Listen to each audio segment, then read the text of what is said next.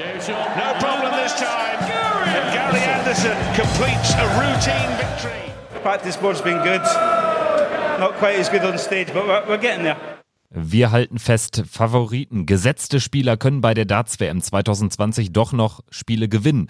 Gary Anderson zieht ein in die Runde der letzten 32, gewinnt gegen Brandon Dolan im Topspiel des vierten WM-Tages mit 3 zu 0, gibt nur einen Leg up und ja, zementiert er doch äh, so einen Mitfavoritenstatus.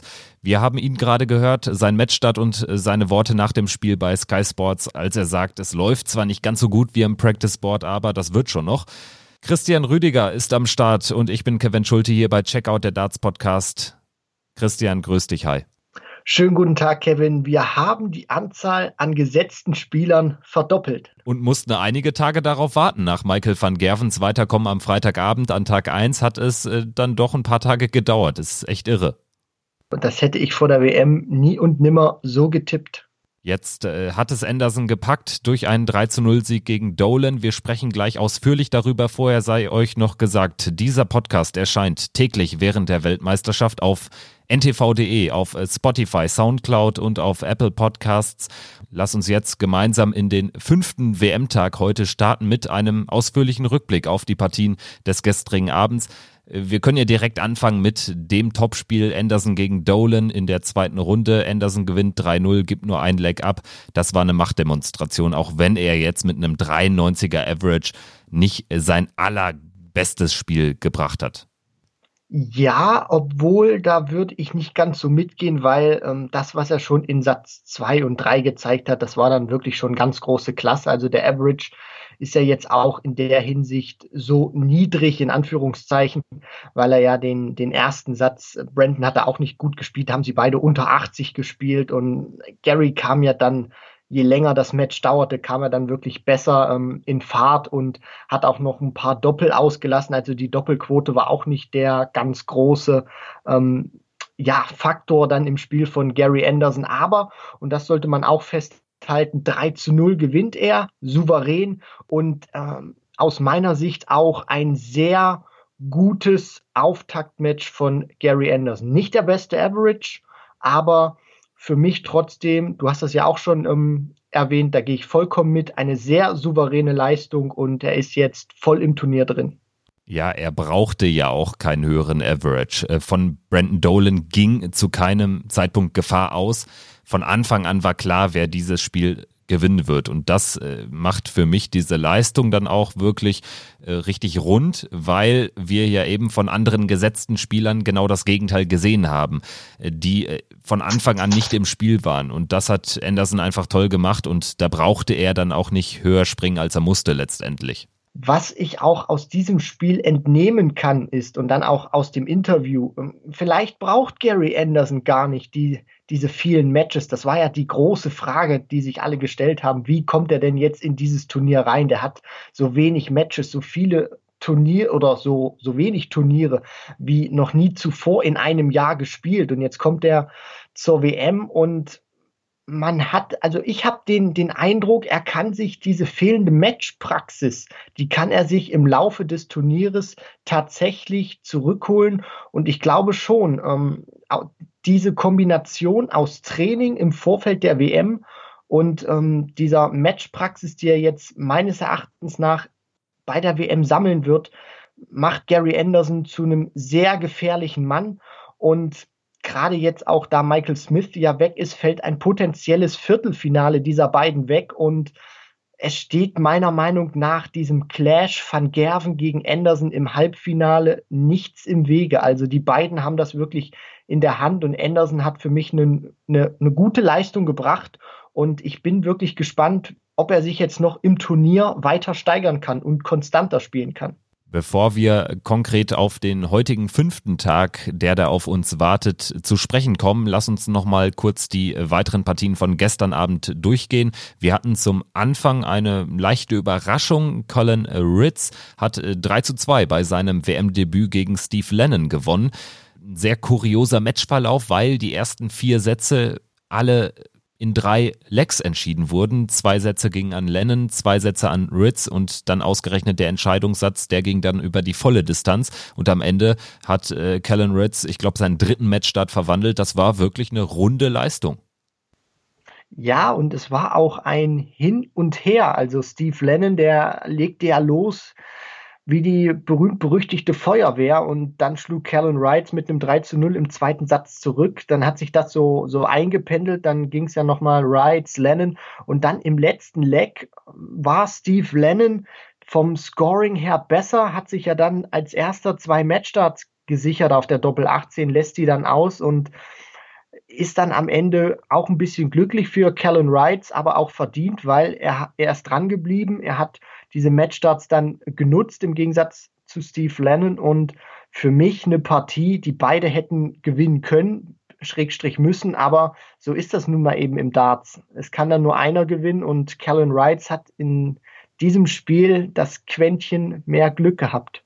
Ja, Glück haben die weiteren Sieger von gestern Abend dann nicht gebraucht. Willie O'Connor hat gegen einen schwachen Marco Kantele 3 zu 0 gewonnen und Vincent van der Voort, der eine wirklich äh, starke Leistung gezeigt hat und sein gutes Jahr 2019 bestätigen konnte, hat 3 zu 0 gegen den 17 Jahre jungen Keen Barry aus Irland gewonnen.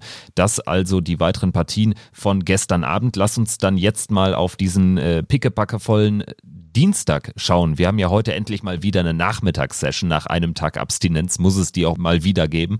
Lass uns äh, chronologisch durchgehen. Ganz kurz Ryan Searle gegen Robbie King. Äh, Robbie King, ein Australier, unbeschriebenes Blatt gegen Searle, letztes Jahr im Achtelfinale der WM.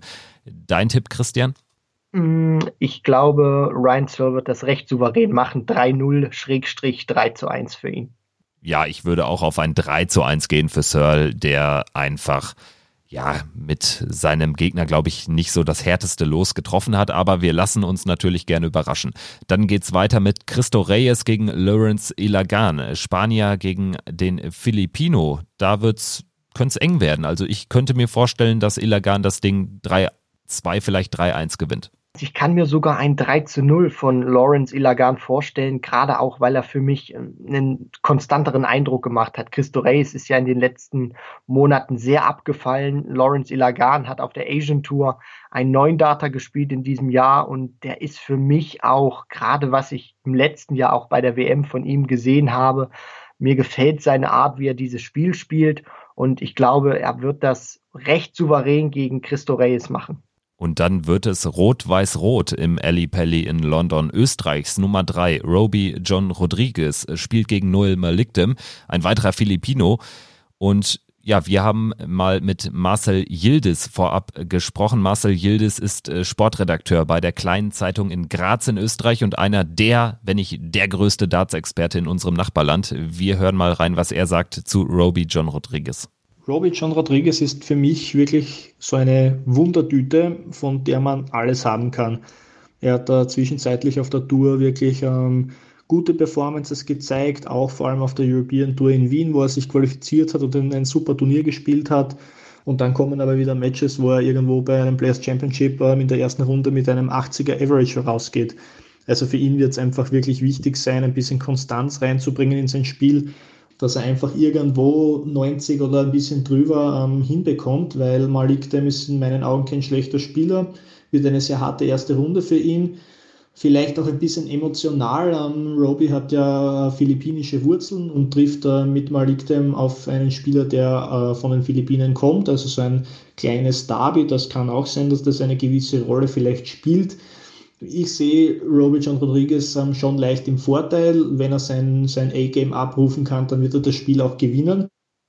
Ja, Roby gegen Meliktem für mich äh, eine weitere sehr enge Angelegenheit. Das ist wirklich in der Tat ähm, sehr schwierig zu tippen und ähm, Marcel hat es ja gerade schon angesprochen. Konstanz braucht Roby und vor allem auch, äh, was ich ihm auch mal wünschen würde oder gönnen würde, das Quäntchen Glück. Ich kann mich da oft erinnern, dass er gute Partien gespielt hat und einfach nicht das, das Glück auf seiner Seite gehabt hat. Mir fällt da die Partie in der ersten Runde bei der WM vor ein paar Jahren gegen Dave Chisnell ein. Da hat er ja 3 zu 0 in den Sätzen verloren. Klingt erstmal klar und deutlich.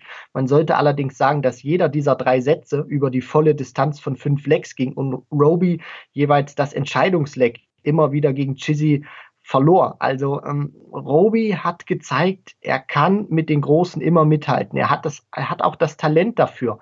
Aber er braucht auch mal dieses Quäntchen Glück, was er bislang auf den großen Bühnen noch nicht so hatte. Und ich würde es ihm gönnen und auch wünschen, dass er das jetzt endlich mal auf der Bühne des Eli Pelli hinbekommt.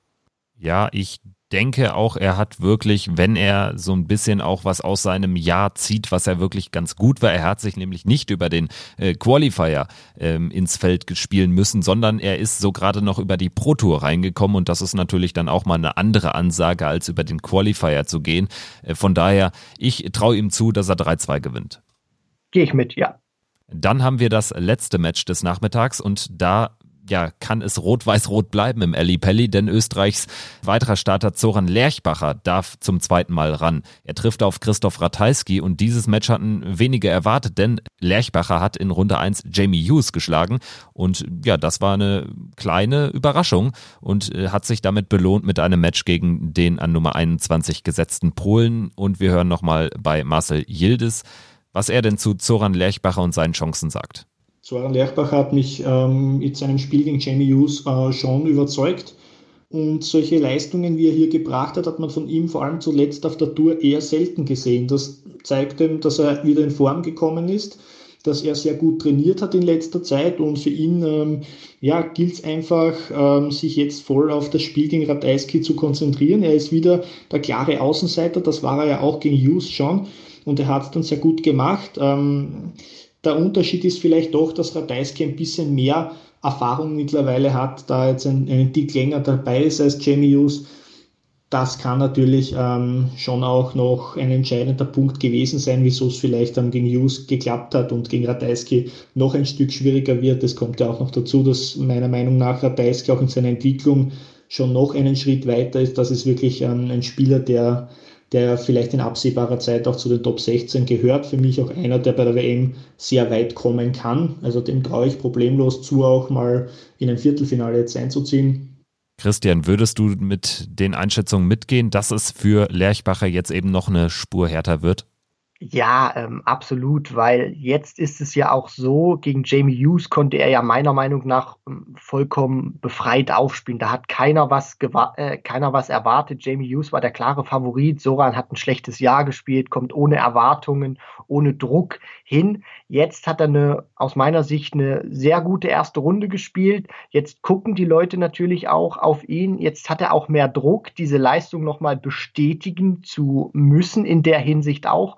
Und ähm, jetzt ist er auch plötzlich wieder so im Gespräch drin. Vorher war das ja mehr so Theorie. Jetzt mit dem Sieg über Jamie Hughes ähm, wird das doch ein bisschen konkreter, weil ähm, er ist ja jetzt immer noch im Tourcard-Rennen. Also er muss ja die Runde der letzten 16 erreichen, um nicht in die Q-School im Januar zu müssen. Aber trotzdem glaube ich nicht, dass er Christoph Ratajski knacken wird. Das ist für mich das Dark Horse in diesem Feld, der kann richtig weit kommen, der hat gezeigt, der kann die Großen schlagen und der hat eine ständige Entwicklung gemacht. Also ich gehe hier, so leid es mir tut, ähm, glaube ich auch nicht, dass Soran diese Leistung nochmal in der, in der Form bestätigen kann und gehe hier mit einem 3 zu 1 für Christoph Ratajski. Wenn wir noch kurz auf die heutige Abendsession blicken, ähm, wir gehen äh, mal ganz kurz die Partien durch. Richie Adhouse gegen Boris Kolzow. Boah, ähm, hier gehe ich einfach mal, hier gehe ich jetzt mal mit Boris Kolzow und sage, der wird sich 3 zu 2 durchsetzen. Dann mache ich es, äh, ja, der Competition wegen genau andersrum, 3-2 Adhouse, aber da kann man auch wirklich die Münze werfen. Äh, José de Sousa gegen Damon Hatter, für mich ein unfassbar interessantes Match. Äh, neben Humphreys Peterson an Tag 1 wahrscheinlich das Match der ersten Runde. Und ja, wir haben in der Vorschau schon unterschiedliche Meinungen gehabt, was den Ausgang des Spiels betrifft. Ich denke, dass Hatter auf der Bühne vielleicht der etwas bessere Mann ist und 3-2 gewinnt. Ähm, ja, ich halte natürlich dagegen ähm, und sage, José de Sousa wird die Partie gewinnen. Ich tippe sogar auf ein 3 zu 1. Weil ich wirklich sehen möchte, ob Damon Hatter auch diesen Ellie Pelli kann. Das ist nochmal eine ganz andere Nummer, auch wenn José de Sousa, klar, auch noch nicht die Leistung im Ellipelli gezeigt hat, aber das Jahr spricht aus meiner Meinung nach für ihn. Dann Ted Evans, der auch ein sehr starkes Jahr gespielt hat, der ganz junge Engländer gegen Fallon Sherrock, eine von zwei Frauen. Fallon Sherrock ja, versucht die Ehre der Frauen zu retten. Ich denke, das wird ihr nicht gelingen. Es wird nichts mit einem historischen Zweitrundeneinzug. Sie verliert 3 zu 0. Äh, ich sage, ein Satz kann gegen äh, Super Ted drin sein, 3 zu 1 für Evans. Und dann das finale Match des äh, WM-Tags Nummer 5. Jeffrey Deswan nicht gegen Raymond van Barneveld, sondern gegen Darren Young. Boah, also wenn Young wieder so ein Timing an den Tag legt wie gegen Barney, dann kann er auch Deswan schocken. Ich denke, es geht einfach darum, wie spielt Deswan, schafft er es, sein häufig sehr starkes Spiel, average-mäßig gegen richtig gute Leute, schafft er das auch gegen einen äh, klaren Außenseiter an die Bühne zu bringen, dann ist Young chancenlos, aber das kann auch in die Hose gehen. Also Sicherheitstipp, Deswan gewinnt aber knapp 3-2. Ich sage, das Swan wird das deutlicher machen. Ich tippe sogar hier auf ein 3 zu 0, weil ich irgendwie das Gefühl habe, das sieht man ja in anderen Sportarten auch, wenn der Außenseiter den Favoriten schlägt, kann er dann in der nächsten Runde nicht wieder an diese Leistung anknüpfen. Und ich glaube, Darren Young wird es auch nicht schaffen, an die Leistung vom Barney-Match anzuknüpfen und sage 3 zu 0 für Jeffrey de Swan. Das alles werden wir in ziemlich genau 24 Stunden besprechen, wie ihr es gewohnt seid bei dieser WM hört ihr jeden Tag Checkout, der Darts Podcast. Erstmal äh, bislang vielen, vielen Dank für, für auch die Kommentare, für die äh, Teilhabe in den sozialen Netzwerken. Da könnt ihr auch weiter fleißig dabei sein. Und ich würde sagen, wir freuen uns auf diesen heutigen fünften WM-Tag, auch wenn Raymond van Barneveld leider nicht mit dabei ist. Checken dann für heute aus und melden uns morgen wieder. Bis dahin, macht's gut. Ciao.